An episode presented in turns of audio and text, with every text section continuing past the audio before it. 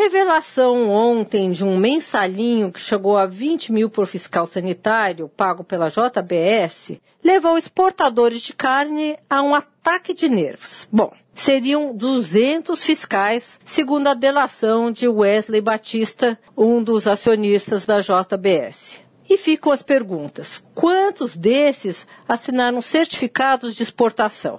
Mais importante, os importadores da carne brasileira vão aceitar a assinatura desses delatados? Quem vai substituir quem? O Ministério da Agricultura não soube informar quantos dos seus 2.700 mil fiscais trabalham no setor de carne. E tampouco soube dizer se eles se limitam a certificar a qualidade na exportação ou não, enfim, não temos números sobre isso.